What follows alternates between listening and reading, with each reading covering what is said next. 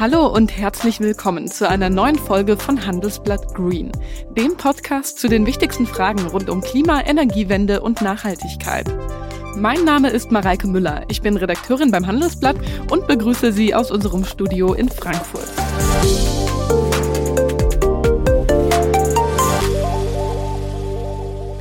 Wasserknappheit, Versorgungslücken bei Nahrungsmitteln, die Zunahme von Sturm- und Flutkatastrophen. Das alles sind Folgen des Klimawandels, die Menschen in unterschiedlichen Teilen der Welt schon jetzt direkt zu spüren bekommen. Und auch diese Folgen können wiederum Folgen haben. Ressourcenknappheit kann zu Konflikten führen oder sogar zu Kriegen. Ein Gefühl dafür, wie groß dieses Problem ist, bekommt man, wenn man dem SPD-Politiker Heiko Maas zuhört. Schon im September 2019, also vor über zwei Jahren, warnte er nämlich explizit vor der Gefahr durch sogenannte Klimakriege. In einer Rede vor der Vollversammlung der Vereinten Nationen sagte er, damals noch als deutscher Außenminister, Die Erde brennt lichterloh. Während wir von Nachhaltigkeit reden, leiden Frauen, Männer und Kinder an Hunger, und an Epidemien. Während wir hier von Nachhaltigkeit reden, sterben Menschen in Kriegen und Konflikten, bei deren Lösung wir seit Jahren versagen. Syrien, Mali, Ukraine, der Mittlere Osten, Afghanistan, Jemen, Iran, Myanmar, Nordkorea, die Liste ist viel zu lang. Es ist Zeit, von Nachhaltigkeit nicht mehr nur zu reden. Es ist Zeit, nachhaltig zu handeln auch in der Außen- und Sicherheitspolitik. Denn der Klimawandel ist längst nicht mehr nur eine ökologische Herausforderung für die Menschheit, er ist immer öfter eine Frage von Krieg und Frieden. Aber wie genau befeuert der Klimawandel Kriege und Konflikte? Was bedeutet das für unser internationales Sicherheitsgefüge? Und welche Ansätze gibt es für eine Außen- und Sicherheitspolitik, die Nachhaltigkeitskriterien berücksichtigt? Über diese Fragen spreche ich jetzt mit Kira Finke. Sie leitet das Zentrum für Klima- und Außenpolitik bei der Deutschen Gesellschaft für Auswärtige Politik und ist außerdem Co-Vorsitzende des Beirats der Bundesregierung zu ziviler Krisenprävention und Friedensförderung. Hallo Frau Finke, schön, dass Sie da sind. Hallo, ich freue mich auch. Frau Finke, Ihr Terminkalender ist ja gerade wahnsinnig voll. Ist das ein Zeichen dafür, dass das Thema Klima und Sicherheit so weit oben auf der politischen Agenda steht wie vielleicht noch nie? Auf jeden Fall ist es jetzt so, dass sich ganz unterschiedliche Akteure mit diesem Themenfeld beschäftigen. Und das würde ich schon als sehr positives Zeichen bewerten. Wir haben ja jetzt eingangs das Statement von Heiko Maas gehört. Würden Sie ihm da zustimmen? Werden die Kriege der Zukunft Klimakriege sein? Das Fazit, was dann in der Rede gezogen wird, ist natürlich ein sehr ernüchterndes. Und ähm, also ich sehe die Gefahr auch, dass wir zunehmend Konflikte haben werden, die aufgrund ja, der Ressourcenverteilung, der sehr ungleichen Ressourcenverteilung entstehen. Und da trägt natürlich äh, der Klimawandel mit seinen ganz unterschiedlichen Folgen eine ganz starke Rolle zu bei. Mhm. Und wie genau funktioniert das? Wie genau befeuert der Klimawandel dann Konflikte? Welche Faktoren sind da entscheidend? Also die Wissenschaft hat sich hier auch da in den letzten Jahren sehr stark weiterentwickelt und äh, wir wissen, dass es bestimmte Vorbedingungen gibt, die eben eine Konfliktentstehung nach einer Klimafolge äh, begünstigen. Das heißt zum Beispiel, ähm, sehen wir, dass wenn eine starke Dürre eintritt und das Land sehr stark landwirtschaftlich abhängig ist, möglicherweise auch ethnisch zersplittert ist. Also das bedeutet, dass sich verschiedene Bevölkerungsgruppen ähm, ja vielleicht auch polarisierend gegenüberstehen, dass dann die Wahrscheinlichkeit sich erhöht, ähm, dass eben aus diesen ja diesen Zweit- und Drittfolgen des äh, physischen Klima-Impacts sozusagen dann auch ähm, eine, eine Sicherheitsbedrohung entstehen kann. Das heißt, Klimawandel bedeutet nicht gleich äh, Krieg oder Konflikt, sondern natürlich steht da in dieser Wirkungslogik das Gesellschaftssystem dazwischen und wie sich sozusagen die, ähm, die Klimafolgen, also die Dürren, die Stürme, die Überflutungen auf das Gesellschaftssystem auswirken und welche Kapazitäten auch der Staat und der Regierungsführung hat, um diesen Folgen entgegenzutreten. Das heißt, wenn Sie von diesen Zweit- und Drittfolgen sprechen, dann meinen Sie damit diese gesellschaftlichen Aspekte? Genau, also wenn ich mir jetzt zum Beispiel vorstelle, eine Dürre trifft ein Land, ähm, dann ist das erstmal eine Gegebenheit, die auch in Deutschland zum Beispiel auftritt. Ne? Und dass wir mhm. hier haben wir zum Beispiel Systeme wie einen Interessensausgleich zwischen verschiedenen Gruppen. Wir haben ähm, Versicherungen, also landwirtschaftliche Versicherungen, die auch Existenzgrundlagen absichern können. Und ähm, diese Art äh, von, ja, ich sag mal, Konfliktpräventionsmechanismen äh, bestehen in vielen anderen Ländern nicht. Und ähm, Leute stehen dann sehr, sehr schnell vor ähm, Existenznöten, wenn, wenn eben eine Dürre auftritt. Also sie sind dann sehr schnell in einer humanitären Krise. Und aus solchen humanitären Krisen können, nicht müssen, aber können auch ähm, gewaltsame Interessensauseinandersetzungen ähm, entstehen. Ähm, gewaltsam, warum genau eigentlich? Also wenn man zum Beispiel jetzt eine Dürre hat, ist es dann so, dass ähm, sich dann verschiedene Gruppen im Nachhinein, also nach so einer Katastrophe, um die Ressourcen, um die knappen Ressourcen streiten, die dann noch übrig sind? Genau, also im Prinzip ähm, gibt es da ganz unterschiedliche Wirkungswege. Es kann auch sein, dass ähm, dann Menschen gezwungen sind, ähm, ihre landwirtschaftlichen Lebensgrundlagen zu verlassen und äh, in die Stadt zu ziehen ähm, dort treten sie möglicherweise in einen Wettbewerb ein ähm, mit alteingesessenen Stadtbewohnern um Jobs, ähm, um mhm. äh, Wohnungsraum und so weiter. Und natürlich muss das nicht unbedingt zu gewaltsamen Konflikten führen. Ähm, es kann natürlich auch, ähm, wenn sozusagen eine solche Integration gelingt, äh, zu positiven Effekten führen. Aber es kann eben in manchen Fällen auch dazu führen, dass ähm, Interessenskonflikte auftreten, die dann nicht äh, friedlich beigelegt werden können. Haben Sie vielleicht ein Beispiel für uns von einem aktuellen Konflikt, bei dem der Zusammenhang zwischen Klimawandel und Sicherheitslage besonders gut sichtbar ist? Also ein wichtiges Beispiel ist äh, natürlich der Syrien-Konflikt, ähm, weil hier den Protesten, die dann gewaltsam niedergeschlagen worden sind, ähm, unter anderem eben eine äh, Dürre vorausgegangen ist, eine sehr, sehr schwere Dürre, die dazu geführt hat, dass massives äh, Viehsterben geschah. Also äh, große Teile der syrischen Herden sind sozusagen verendet und Menschen mussten dann in die Städte ziehen. Gleichzeitig gab es ähm, Flüchtlingsbewegungen aus dem äh, Irak nach Syrien. Ähm, und in der Stadt gab es sowieso äh, Frust wegen des Assad-Regimes, ähm, eine, eine autoritäre Regierung, ähm, die sich auch nicht darum gekümmert hat, dass sozusagen diese Not sowohl in der Stadt als auch auf dem Land äh, in geeigneter Weise gelindert wird. Und gleichzeitig hat dann diese Dürre ähm, auch die Lebensmittelpreise ansteigen lassen. Und im internationalen Umfeld geschah der arabische Frühling. Also da kamen sehr, sehr viele Faktoren zusammen. Und äh, das illustriert eigentlich, dass auch ähm, ja, dieser Klimawandel, die Klimafolgen ähm, entstehen ja nicht äh, im Vakuum, sondern ja. erstens, sie sind von Menschen verursacht und zweitens, sie wirken sich eben in unterschiedlicher Weise auf diese verschiedenen Staaten aus. Mhm. Und es kann eben sein, dass in drei Staaten sozusagen eine starke Dürre auftritt und in zwei Staaten passiert ähm, sozusagen auf der Konfliktebene gar nichts und im dritten tritt ein Bürgerkrieg, ein Bürgerkrieg aus. Mhm. Und ähm, das, äh, das hat eben auch das Beispiel Syrien jetzt gezeigt, dass eben diese, ja, diese unterschiedlichen Faktoren dazu führen können, dass eben die, ja, die Gesellschaftslage sich in einen Konflikt hineinbewegt, weil auch keine adäquaten Regierungsentscheidungen getroffen wurden, um dann diesen Konflikt irgendwie zu entschärfen, der erstmal ein Interessenskonflikt war. Menschen sind auf die Straße gegangen, haben protestiert da gäbe es ja auch andere Möglichkeiten, als diesen Interessenskonflikt nun blutig niederzuschlagen. Ja? Und ähm, das heißt also, äh, Klimafolgen wirken ähm, mit ganz, ganz vielen anderen Faktoren zusammen. Von der Kleinfamilie bis hin zum DAX-Konzern. Überall denken die Menschen inzwischen darüber nach, wie unsere Welt und Wirtschaft am besten in Richtung Nachhaltigkeit umgebaut werden kann. Hallo, mein Name ist Philipp Gestakis. Ich bin Chef Anlagestratege bei der Hypo Vereinsbank. Meine Aufgabe ist es, immer wieder aufs Neue darüber nachzudenken, welche nachhaltigen Anlagen entwickeln sich am besten. Welche sind genauso gewinnbringend wie konventionelle?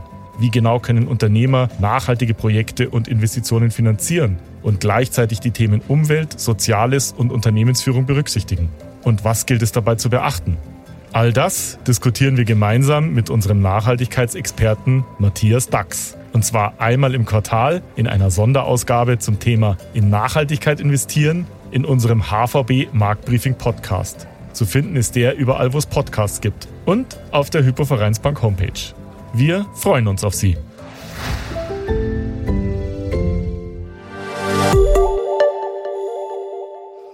Jetzt bringt Heiko Maas in seiner Rede ja noch einen zeitlichen Faktor mit rein. Er sagte ja, dass Klimawandel immer öfter zur Frage von Krieg und Frieden wird.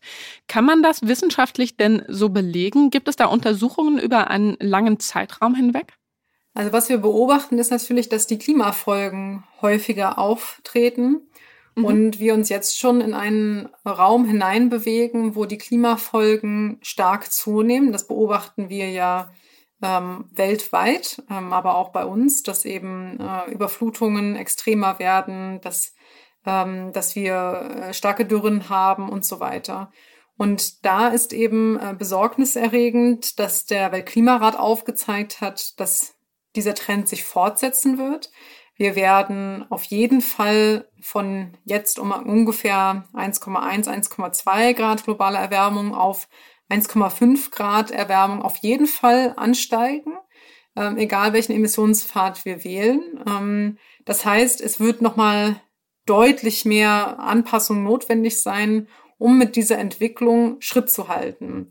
Und wir beobachten eben, dass in manchen Ländern, ähm, zum Beispiel jetzt ein kleiner Inselstaat wie Antigua und Barbuda, dass die, wenn die von einem Sturmereignis getroffen werden, äh, ein Superzyklon auftritt, dass die sich dann da Jahre oder sogar Jahrzehnte lang nicht von richtig erholen. Das heißt, der Klimawandel kann auch Entwicklungsfortschritte zunichte machen und eben auch die Kapazitäten des Staates zu agieren, wenn sich zum Beispiel ein Interessenskonflikt ergibt ähm, durch diese Parallelität von Krisen. Jetzt haben wir auch die, die weltweite Pandemie, dass sich dann einfach diese Kapazitäten sehr viel schneller erschöpfen. Das heißt, wenn man da eigentlich immer wieder zurückgeworfen wird, wie kann man da als Gesellschaft oder in der Politik strategisch gegensteuern?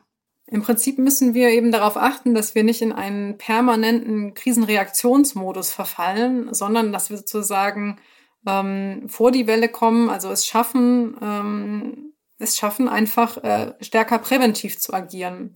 Das bedeutet eben zum einen Klimaschutz betreiben und zum anderen auch Anpassungen in anderen Ländern zu ermöglichen, weil wir haben natürlich als Staat ein Interesse daran, also auch als Staat, der viel exportiert, ähm, dass es äh, Stabilität in unserer erweiterten Nachbarschaft sozusagen gibt. Ähm, weil Sie von dieser Parallelität von verschiedenen Krisen oder Faktoren gesprochen haben, die sich dann entladen können in einem gewaltsamen Konflikt oder in einem Konflikt, stellt sich mir die Frage, ähm, wie lösen Sie das als Wissenschaftlerin? Wie ähm, gehen Sie da ganz praktisch ran, wenn Sie einen Konflikt oder einen Fall untersuchen und wissen wollen, ist denn jetzt die Klimakrise hier Auslöser oder maßgeblicher Auslöser oder ist das nur einer von vielen Faktoren und begründet jetzt nicht kausal den Konflikt? Also ganz allgemein äh, gesprochen ist es ja nicht Ziel der Friedens- und Konfliktforschung sozusagen einen einzigen Grund für einen Konflikt zu identifizieren und zu sagen, das ist der alleinige Grund, weswegen Konflikt A oder B in der Geschichte entstanden sind, sondern es sind ja immer ganz unterschiedliche Faktoren ähm, von wirtschaftlicher Lage, von Umweltfaktoren, von demografischer Entwicklung, ähm, die hier immer mit reinspielen. Und das ist natürlich auch so, wenn wir uns mit äh, Klimafolgen und Konflikten beschäftigen.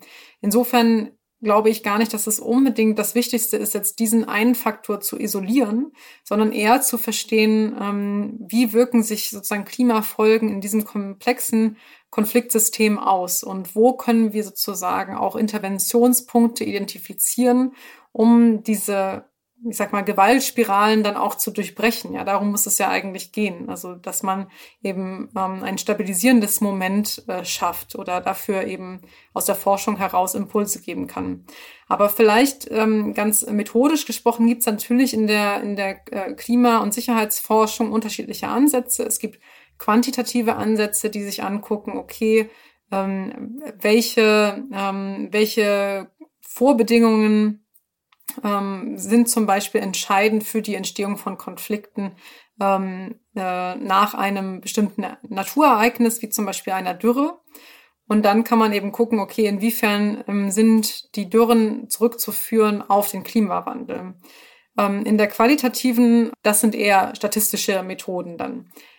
In der qualitativen äh, Forschung ähm, geht es auch darum, zum Beispiel zu erfahren, ähm, wie sind denn die genauen Konfliktmechanismen. Ähm, also äh, von der Dürre äh, bis hin ähm, zur ähm, sozusagen zum gewaltsamen, zur gewaltsamen Auseinandersetzung kann man eben auch beispielsweise mit Interviews arbeiten, wo man Menschen befragt, was sind hier die Faktoren, ähm, die, äh, ähm, die hier diesen Unmut erzeugt haben, ähm, was sind äh, Dinge, über die sich die Menschen in Zukunft Sorgen machen, was sind ihre Ängste, wo fühlen sie sich ungerecht behandelt? Und da, äh, da spielen eben auch wieder sehr unterschiedliche Faktoren eine Rolle, wie Korruption, ähm, aber eben auch wie meine Herde ist völlig verendet oder ich musste mein Vieh verkaufen, weil ich es nicht mehr ernähren konnte. Und deswegen ist mein sozialer Status eben sehr viel geringer geworden. Und das sind eben so Punkte, wo auch Frustrationen entstehen äh, können. Würden Sie dann sagen, dass Klimaschutz also eigentlich auch Krisenprävention ist und entsprechend eigentlich auch ökonomisch, ähm, ja, ich sag mal, sinnvoll?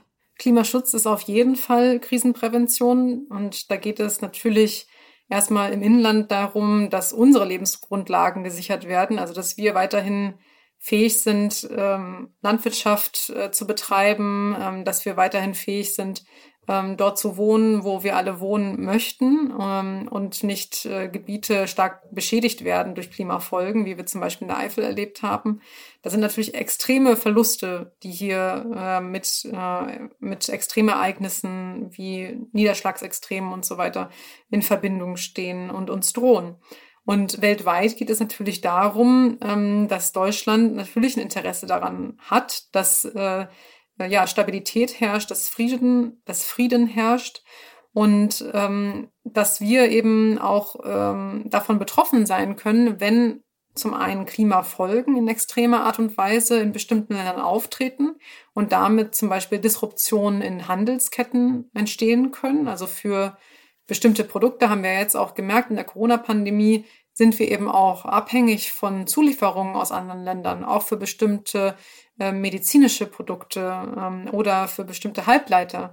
Ähm, das sind alles Dinge, äh, wo wir Abhängigkeiten zu anderen Ländern haben und andere Länder zu uns.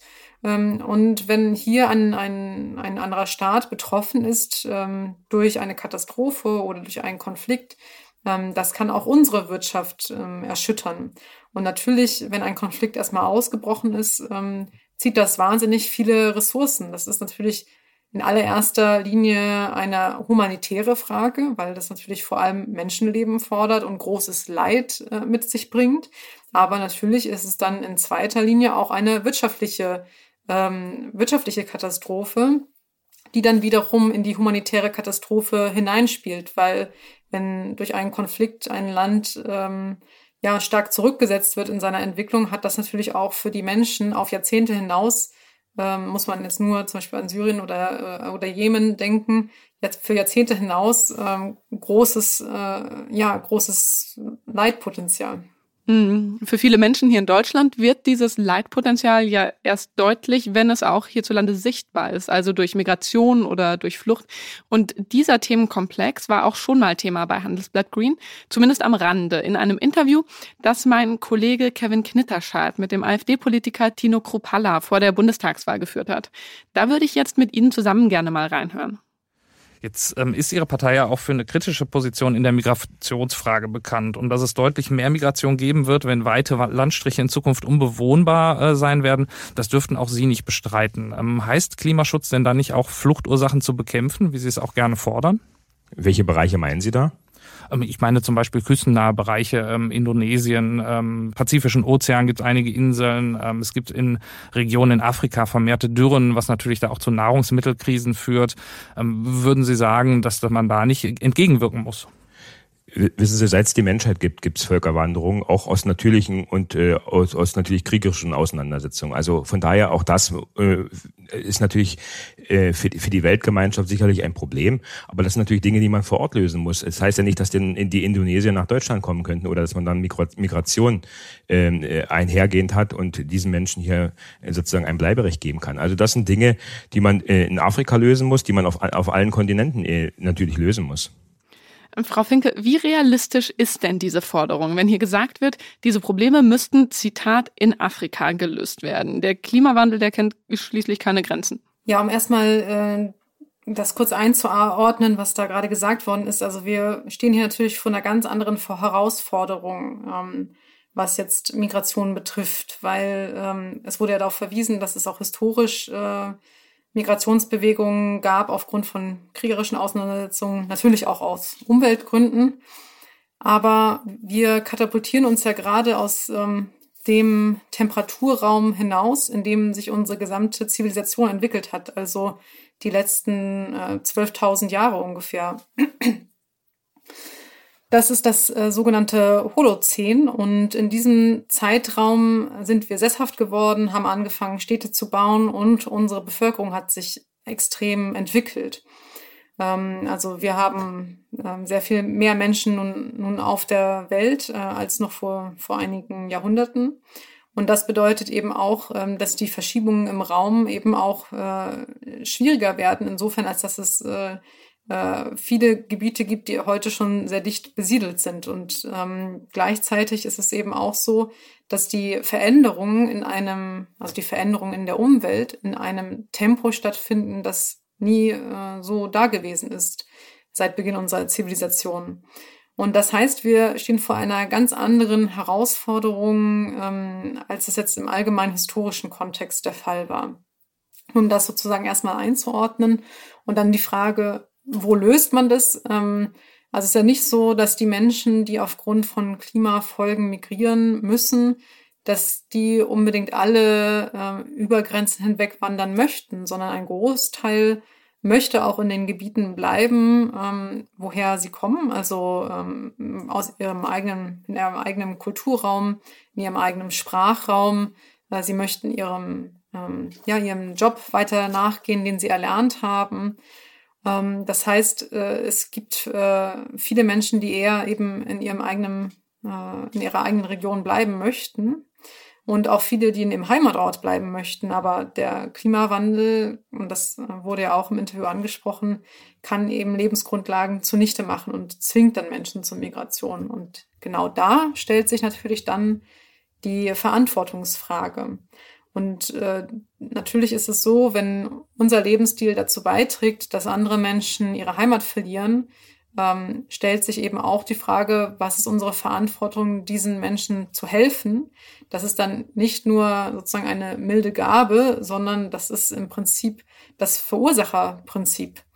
Ähm, das heißt, dass äh, derjenige oder diejenige, die den Schaden mit verursacht, in diesem Fall Industriestaaten oder globale Mittel- und Oberschichten, dass diese auch für die dadurch ähm, entstandenen Schäden in irgendeiner Form aufkommen. Mhm. Was bei mir aus dieser Sequenz noch hängen geblieben ist, ja, dass der Klimawandel und Migration durch den Klimawandel auch hier innenpolitisch natürlich zu Konflikten ähm, führt. Aber ich würde gerne nochmal zurück zu unserem Ursprungsthema kommen, wenn wir da mal auf die möglichen Lösungen schauen. Wäre denn da nicht ein naheliegender Schluss zu sagen, naja, wenn wir die Konflikte durch Klimawandel begrenzen wollen oder stoppen wollen, dann müssen wir den Klimawandel stoppen und die Konflikte, die lösen sich von selbst. Natürlich ist die allererste ähm, Aktion, die wir machen müssen, ist das Klima so weit wie möglich zu schützen. Das heißt, mit den Emissionen runterzugehen. Das wurde nun in verschiedenen internationalen Foren auch nochmal bekräftigt, dass alle Staaten ähm, hier auch ihren Beitrag dazu leisten wollen und müssen. Ähm, das heißt, natürlich muss der erste Weg die Emissionsminderung sein, weil ohne Emissionsminderung werden wir mit der Anpassung einfach nicht hinterherkommen, weil sich dann das System so schnell verändert, dass wir ähm, ja einfach äh, machtlos werden, die gleiche Anzahl von Menschenleben zu schützen, die es äh, zu schützen möglich gewesen wäre, wenn wir in Prävention investiert hatten, hätten. Und ähm, insofern natürlich zuerst ähm, die Emissionsminderung, dann die Anpassungsmaßnahmen stärken. Wir haben ja jetzt gesehen, es ist äh, sehr teuer, in solche ähm, Mechanismen zu investieren. Und auch hier gab es neue Verpflichtungen, äh, mehr Geld für internationale Anpassung aufzugeben ähm, auf der COP in Glasgow. Ähm, und dann aber auch die Frage, ähm, wie gehen wir mit Menschen um, die äh, quasi nicht mehr in ihren Heimatort zurückkehren können, weil dieser unbewohnbar wird. Und da denke ich, um das nochmal zu verdeutlichen mit einer Metapher, ähm, weil in dem ersten Interview mit äh, Minister Heiko Maas ja noch gesagt worden ist, ähm, die Erde brennt. Und wenn wir das jetzt mal in eine Metapher überführen und sagen, okay, ähm, ich äh, zünde das Haus meines Nachbarn an, ähm, durch meinen Lebensstil jetzt zum Beispiel, und äh, der Nachbar muss dann fliehen und klopft an meine Haustür und sagt, bitte lass mich rein. Dann kann ich ja nicht auch noch ihm die Tür zuschlagen und sagen, das ist mir alles egal. Insofern, äh, natürlich müssen wir einerseits das Feuer löschen, also die Anpassung betreiben, versuchen zu verhindern, äh, dass äh, immer mehr Hütten sozusagen brennen und äh, im dritten Schritt dann auch Migration, sichere Migration ermöglichen, sodass wir nicht mehr die Situation haben, dass an den Grenzen Europas massenweise Menschen sterben. Das wäre dann sozusagen die Prävention oder der Präventionsaspekt, aber es gibt ja viele Konflikte, die bereits in vollem Gange sind oder die gerade am Schwelen sind.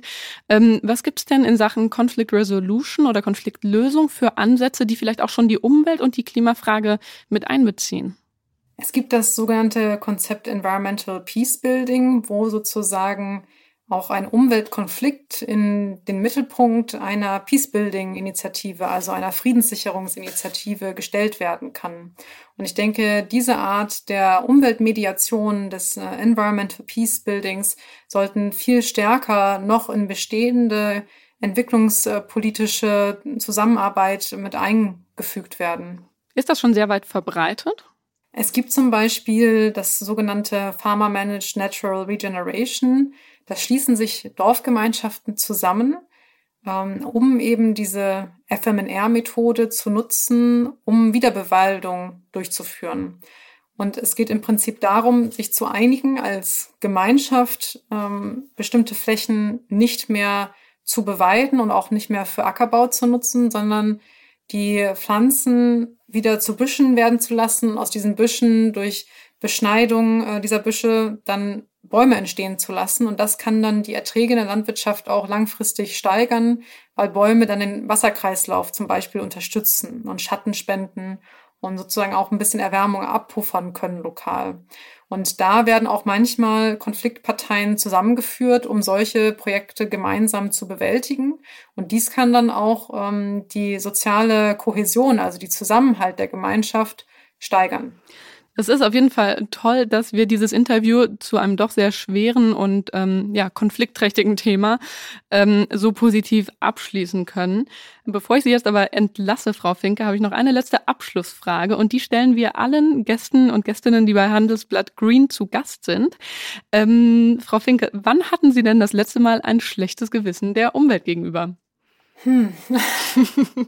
ich glaube, wenn man sich mit diesem Thema auseinandersetzt, ist es eigentlich konstant äh, irgendwie dabei, das schlechte Gewissen. Ähm, ich glaube, bei mir ist es äh, der Fleischverzehr. Ähm, ich bin heute bei meinen Eltern zu Gast und habe ein Stück Schweinefleisch gegessen, das meine Mutter äh, gekocht hat. Und ähm, dabei hat mich schon das schlechte Gewissen ein bisschen äh, gebissen ähm, aber ich denke, dieser Trend zurück zum Sonntagsbraten ist etwas, ähm, was, äh, glaube ich, auch eine größere Mehrheit zum Beispiel in Deutschland finden könnte, als jetzt ein ganz äh, strikter ähm, ähm Vegetarismus oder Veganismus. Aber natürlich, jedes Mal, wenn ich Fleisch esse, stehe ich da bei mir in einem äh, Gewissenskonflikt. Ja, das äh, kennen sicherlich viele. Jetzt steht auch noch Weihnachten vor der Tür. Vielleicht ein guter Anreiz, äh, um das Thema mal ganz friedlich auf den Tisch zu bringen. Frau Finke, ganz herzlichen Dank für Ihre Zeit. Vielen Dank auch. Das war's für diese Woche mit Handelsblatt Green. Wenn Sie jetzt Fragen, Themen oder Anregungen für uns haben, dann schreiben Sie uns doch gerne eine Mail an green@handelsblatt.com. Und wenn Ihnen unsere Sendung gefällt, dann freuen wir uns natürlich über eine gute Bewertung in Ihrer Podcast-App. Bis zum nächsten Mal.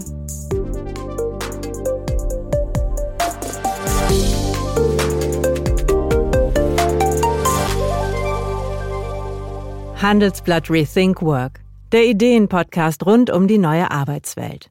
Wir sprechen über New Work, Leadership, Work-Life-Balance und vieles mehr. Persönlich, unterhaltsam, aufschlussreich. Handelsblatt Rethink Work finden Sie auf allen relevanten Podcast-Plattformen. Jetzt reinhören.